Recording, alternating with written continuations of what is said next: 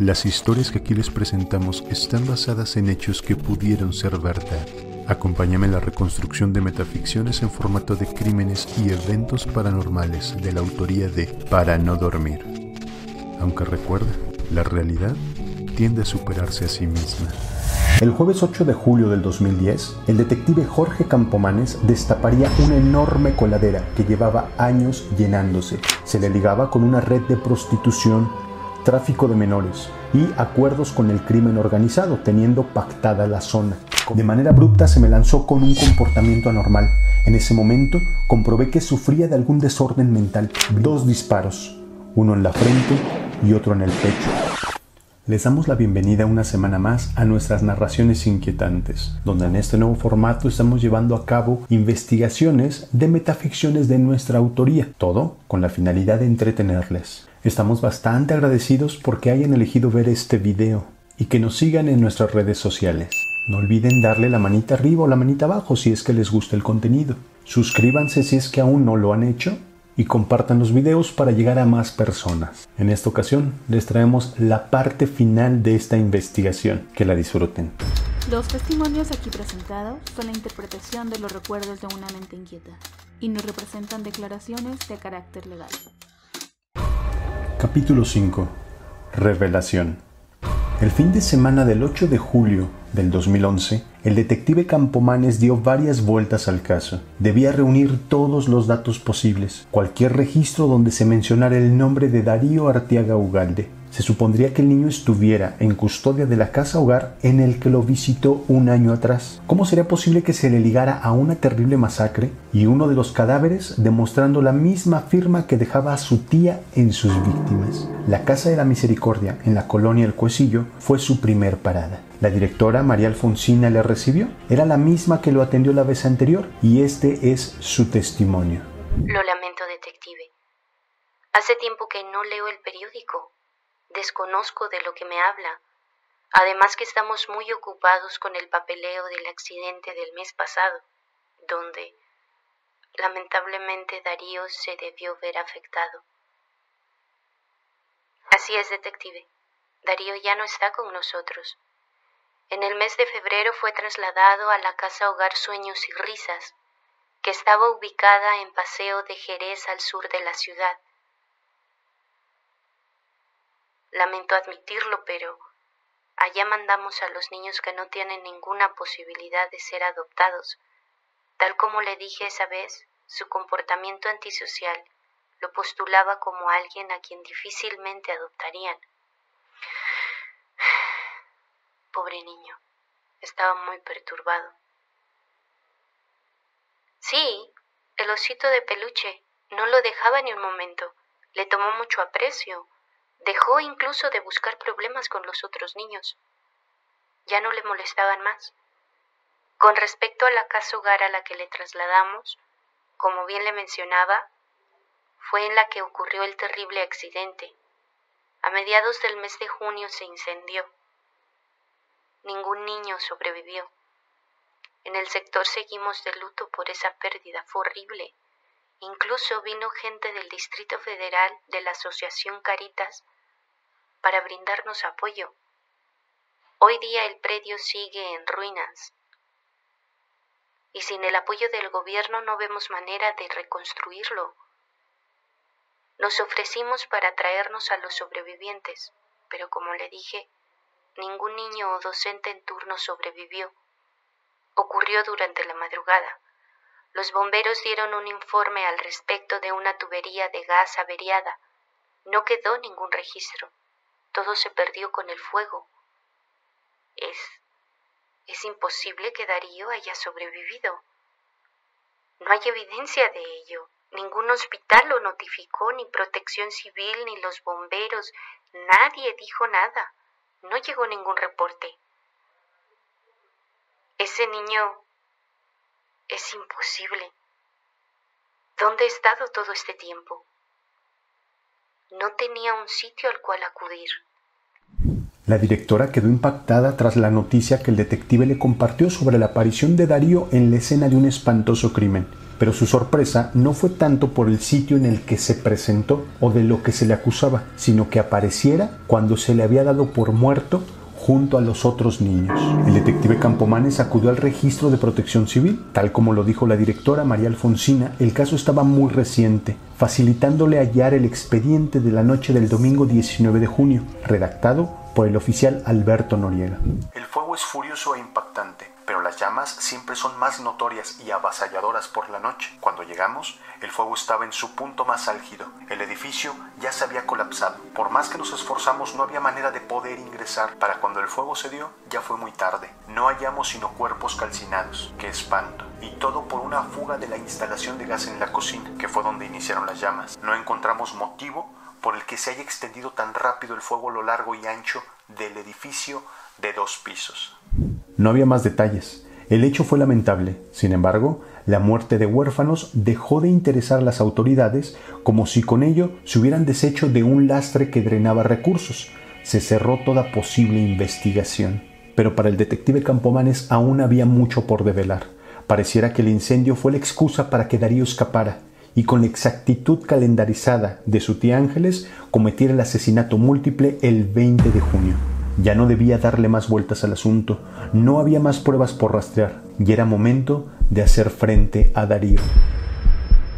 Tenía motivos de sobra para estar aterrado por lo que podría encontrar. Para entonces, la prensa se encargaba de seguir ensalzando la popularidad del lamentable suceso, al que sus encabezados sensacionalistas denominaron la masacre del niño desollador. Por seguridad de Darío, fue trasladado y aislado en el Centro de Reintegración Social para Adolescentes en Ejido Santa Teresa, sitio al que acudió el detective Campomanes. La siguiente es una transcripción del testimonio que se obtuvo en el complejo del director Fabián Kramer. Está completamente aislado, en una celda, ya sabe, una de las que usamos para castigo. Es un verdadero psicópata, un criminal, no habla. Desde que llegó no le hemos sacado palabra alguna, a pesar de los diversos métodos que hemos utilizado. Lo que sí se logró fue que respondiera a las pruebas de psicopatía a las que lo sometimos, además de los tests de Cleckley y otras evaluaciones. Para la sorpresa de todos, salieron perfectas. Su comportamiento es antisocial, pero muy contrario a lo que pensamos, no sufre de trastorno de personalidad múltiple, lo cual parece a todas luces. Piensa de una forma y actúa de otra completamente diferente. Pero no falló en ninguna y al decir eso, como usted sabrá detective, es porque infringió en la salvedad de todas, como si supiera la perfección que contestar para no denotar una falla en su psique, y eso solamente se ha visto en una ocasión por Frederick Miwis, el asesino en serie polaco que detonó con el mejor coeficiente intelectual entre la rama de los homicidas. Pero él era un hombre de 47 años, un experimentado neurocirujano, sabía cómo funcionaba el cerebro humano. Aquí estamos hablando de un niño de casi 12 años, un escuincle sin siquiera la primaria terminada. Es un genio, mal encausado, pero es un genio. El tiempo en el que lo tuvimos efectuando los ejercicios no mostró ninguna conducta violenta o agresiva, se concentró en pero al terminar pude ver en esa mirada, en esa sonrisa desquiciada, una infinita maldad. Usted la ha visto, ¿verdad? Su semblante me lo dice. Es sumamente violento y tiende a sufrir de una serie de alucinaciones. No lo ha dicho, pero en su comportamiento y algunos dibujos que nos ha dado, asegura que el oso, un oso de peluche horrible con el que llegó, tiene vida éste le susurra ciertos movimientos, como si viera a las personas cual fichas de ajedrez que basta con quitar del tablero. Ese oso es su única debilidad. Se lo arrebatamos y pareciera que le quitáramos una parte vital. Si me lo pregunta, la verdad no sabremos qué hacer con él. Aquí lo tenemos de momento para salvaguardarlo, pero no tarden que el DIF o la CNDH vengan por él al tratarse de un menor de edad. Y hay una abogada bien parada en la Suprema Corte que está intentando agarrar el caso, se especializa en la defensoría de menores. Además, que el Estado está viendo la manera de acallarlo todo. Están en proceso de concluir el sexenio y ya están viendo desde ahorita cómo agarrar el hueso grande. Un escándalo como este no les vendría bien, sin olvidar que estamos hablando de que es un juicio contra un menor, que para acabarla de amolar es huérfano. El detective se alistó para entrevistar a Darío Arteaga, con quien previamente había compartido nada más un par de palabras, las cuales resultaron bastante enigmáticas. Esta es la interpretación de algunos fragmentos de la grabación hallada en el auto del detective Campomanes esa misma noche, la cual no puede ser reproducida, pues parte de esta grabación sigue siendo clasificada. Qué bueno verlo, señor policía. Esta vez si viene por la verdad ¿O me trae otra vez al señor Dormilón? Le dio la bienvenida a Darío con una voz profunda y burlona. Sonaba como la de un hombre mayor. Darío, ¿Te han medicado? preguntó el detective. Normalmente me inyectan para que esté tranquilo. Lo lamento. Nada que lamentar, señor policía. Ha llegado usted otra vez hasta el lugar adecuado y seguramente se da de golpes. Hace un año estuvimos de frente y tal vez lo sospechó. Es usted un hombre muy listo, pero le asustaba tener razón, ¿cierto? Muy extraño, ¿verdad? Que un niño haya ocasionado tantos problemas, que haya sido tan travieso? ¿Por qué me cuentas esto? Deberías compartir tu testimonio con los que te entrevistan. Se escucha el eco de los pasos del detective acercándose a Darío. Porque usted me liberó hace un año. Usted me dio la posibilidad de estar completo otra vez al traerme al señor Dormilón. El señor Dormilón asumo que es tu oso. ¿Por qué es tan importante? Ese oso lo hizo mi tía. Me lo regaló para que él siempre me protegiera. El señor Dormilón es la mayor muestra de amor que mi tía me tenía. Dentro del señor dormilón, mi tía entretejió cabello suyo con el mío. La vi cortando el peluche, apelmazando el relleno y cosiéndolo. Usó su sangre para ofrecerla a la noche eterna.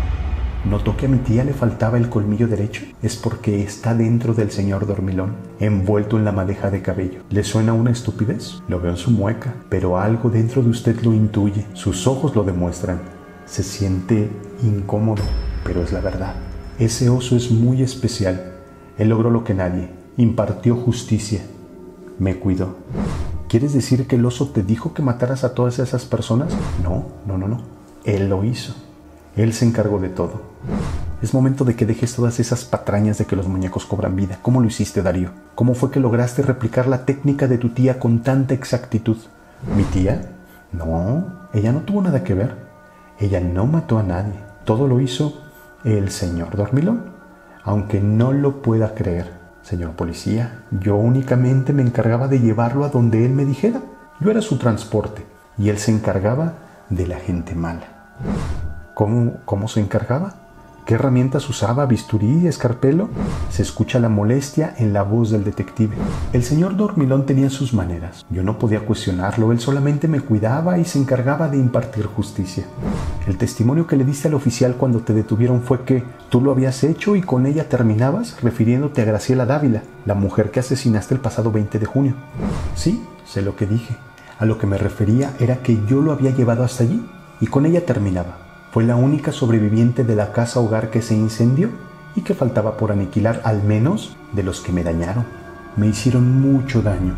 Por eso el señor Dormilón se encargó de todos ellos y no descansaría hasta dar con el último. Pero también quemaste al resto de los niños, quienes también abusaban de mí. Se burlaban, me agredían, me tiraban de las escaleras. El señor Dormilón únicamente se encargó de que pagaran por sus abusos. A esos niños no les deparaba más que un futuro oscuro en las calles, delinquiendo, afectando inocentes o en la prisión. Digamos que el señor Dormilón hizo, hizo un bien se escucha la voz exaltada del detective y un golpe sobre la mesa. ¿Por qué no tienes las agallas de reconocerlo? Tú lo hiciste. Inicialmente con ayuda de tu tía, ella te enseñó y después tomaste la iniciativa. Te hiciste de un cómplice de mayor fuerza y técnica. No estás loco, Darío. Finges estarlo para mantener cierto distanciamiento con la gente, pero tienes pleno conocimiento de lo real y lo irreal, de lo correcto e incorrecto. ¿Por qué? Porque mataste a toda esa gente, a tu propia abuela, de esa manera tan cruel y en fechas tan exactas se escucha la risa profunda de Darío, una risa inquietante. Usted mismo leyó los expedientes de todas esas personas, detective. El violador más que nadie merecía morir. Causó mucho daño a mi madre y a otras personas. El güero era una verdadera calaña. Acabó con lo único bueno de mi vida. Me arrebató a mi madre. Usted también ha pensado lo mismo, ¿cierto? En su momento deseó con todas sus fuerzas matar al sujeto que atropelló a su madre, pero en su lugar prefirió que pagara según la ley. Lo compadezco, señor policía. No tuvo las agallas de hacer lo que se debía. No, no sé, no sé cómo sabes eso de mi pasado, Darío, pero nosotros no somos quien para dictar sentencia por los errores de otros. Para eso está la justicia. Claro, justicia que dejó en libertad al violador por el que ahora estoy aquí. La justicia que estaba comprada por el güero y que le permitía seguir trabajando impunemente la justicia que permite tener a huérfanos abandonados por la burocracia de la adopción. El señor Dormilón tiene todo el derecho de impartir cuanta justicia se necesite, y ni siquiera yo podré detenerlo. El pacto de mi tía se ha roto, Ya no debo esperar tanto tiempo para que el señor dormilón despierte y me cuide. Antes, antes despertaba cada seis meses. Ahora lo puede hacer en cualquier momento. Se escucha que la puerta se abre de un rechinido y enseguida un grito desesperado y ensordecedor del detective. En la cinta se escucha una tercera voz con un timbre de voz agudo, como la de un niño, y esta dice, ¿Te han hecho daño, mi niño? Es la voz de Darío la que se escucha en ese momento. El señor policía ya se va, ¿verdad, detective? Ya ha visto suficiente. Y por favor, no mueva la palanca del freno de mano cuando esté en su auto. Se escuchó el ruido de una respiración agitada perteneciente al detective Campomanes. Sus sollozos son terribles, igual a alguien que está por perder la cordura. Sus pasos se escuchan acelerados al correr. Las cámaras tuvieron interferencia. No grabaron con claridad lo que ocurrió en la entrevista. La única cámara que funcionó fue la que estaba posicionada en la salida, captando al detective Campomanes correr hasta el estacionamiento, presionándose el pecho con ambas manos. Se le halló sin vida dentro de su auto a consecuencia de un infarto fulminante, con una mueca desquiciada tallada en el rostro. Y tal como si Darío lo hubiera pronosticado, el peso de su cuerpo destrabó la palanca del freno de mano, provocando que el auto, a causa de la pendiente, terminara estampándose con uno de los soportes estructurales, derribando la reja de la entrada. Dentro del habitáculo del auto se encontraron todos los expedientes que lo condujeron hasta el Centro de Readaptación Social y que llegamos a utilizar como fragmentos para esta investigación, y en su bolsillo su grabadora de donde se extrajeron algunas de las conversaciones transmitidas. La misma cámara que grabó el detective Campomanes salir a toda prisa también grabó el momento en que Darío salió del edificio por la puerta grande, como si hubiera obtenido la libertad de manera fidedigna, cargando a su oso. Las huellas que en sangre dejó marcadas en el suelo con pies descalzos se borraron a escasos metros de la entrada, imposibilitando saber qué rumbo tomó. Y dentro de las instalaciones hubo cuatro personas desolladas, sin intestinos y los ojos extirpados, sin manera de saber dónde fueron a parar todas esas vísceras. No había un rastro de sangre, como si hubieran sido guardadas en un contenedor o devoradas en el mismo lugar. Lo que culminó con lo perturbador fueron las huellas en sangre que se manchaban junto a las de Darío. Pertenecían a algún objeto, como si de una esponja o de un peluche se tratara. Y esto nos lleva hasta la noche del jueves 17 de octubre del 2019, fecha en la que se reabrió la carpeta de investigación número 6342512-GTO diagonal 11 tras haber quedado reservado con la definición de incompetencia por falta de elementos para darle cierre, ya que en la colonia León Moderno, en la privada que sirve de estacionamiento al cruce de Calzada Tepeyac, se encontraron dos cadáveres, un hombre y una mujer de 27 y 29 años respectivamente, con una precisa incisión en el cuello, con los ojos extirpados y sin intestino. El caso sigue abierto y sin pista del que se presume pudiera ser Darío Arteaga Ugalde, quien a la fecha ya debería tener 19 años de edad. Y con esto terminamos con la narración de este caso tan peculiar. Esperamos que lo hayan disfrutado y se hayan estremecido a lo largo de estas tres entregas. Agradecemos que por favor nos compartan sus comentarios en la parte de abajo y estén atentos a la metaficción que comenzará la próxima semana la cual al igual que esta, les aseguro que disfrutarán bastante. Así como también estén atentos a los cuentos que seguimos liberando cada viernes. Muchas gracias por haber llegado hasta el final y recuerden que siempre hay narraciones inquietantes para no dormir.